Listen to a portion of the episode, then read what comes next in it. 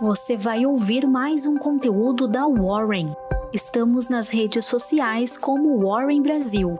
Acesse nosso site warren.com.br e saiba mais.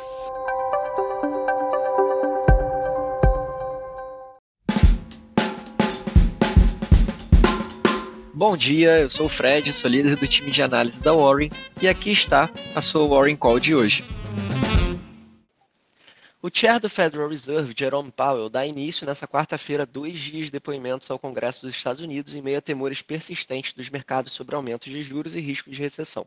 Os mercados de ações e o petróleo tinham queda nessa sessão, enquanto o dólar avançava, em meio a apostas de que Powell irá reiterar a necessidade de elevar os juros nos Estados Unidos com força e rapidez. Investidores aguardam um direcionamento sobre a probabilidade de outro aumento de 0,75 pontos percentuais nos juros.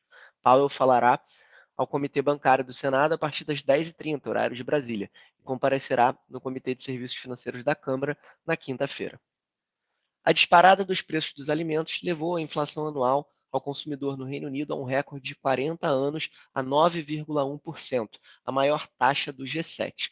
Banco da Inglaterra disse na semana passada que a inflação provavelmente permanecerá acima de 9% nos próximos meses, até atingir um pico ligeiramente acima de 11% no mês de outubro, quando as contas de energia deverão subir novamente. Os preços dos alimentos e bebidas não alcoólicas aumentaram 8,7% em termos anuais em maio, o maior salto desde março de 2009, tornando-se a categoria principal motor da inflação anual no mês passado o núcleo da inflação anual, que elimina os preços dos alimentos e da energia, para dar uma ideia da pressão de custos gerada internamente, caiu pela primeira vez desde setembro, para 5,9% antes 6,2%, em uma leitura abaixo do esperado. No cenário corporativo internacional, as ações da China fecharam em queda nesta quarta-feira diante da elevação do clima de incerteza quanto à recuperação econômica dos choques da Covid-19. O índice CSI 300, que reúne as maiores companhias listadas em Xangai e Shenzhen, fechou em baixa de 1,27, enquanto o índice de Xangai CSEC teve queda de 1,2%. As ações europeias flertam com novas mínimas de um ano nessa sessão, uma vez que a queda dos preços do petróleo e de metais pesou sobre os papéis relacionados a commodities, enquanto o aumento da inflação no Reino Unido reavivou as preocupações sobre a desaceleração do crescimento global.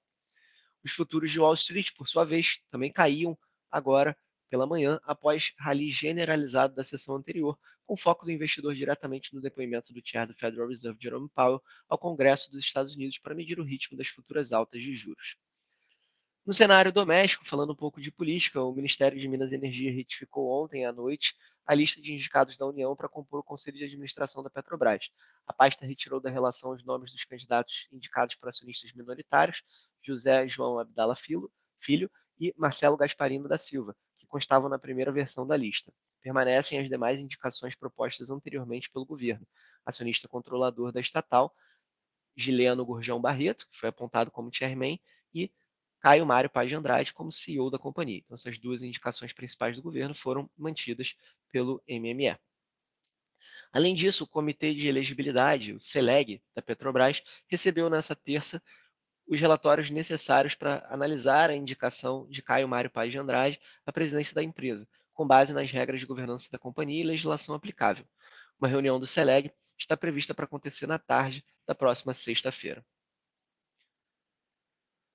Por fim, no cenário corporativo, o Conselho de Administração da VEG aprovou ontem pagamento de 181,7 milhões de reais em juros sobre capital próprio, a serem pagos no dia 24 de junho.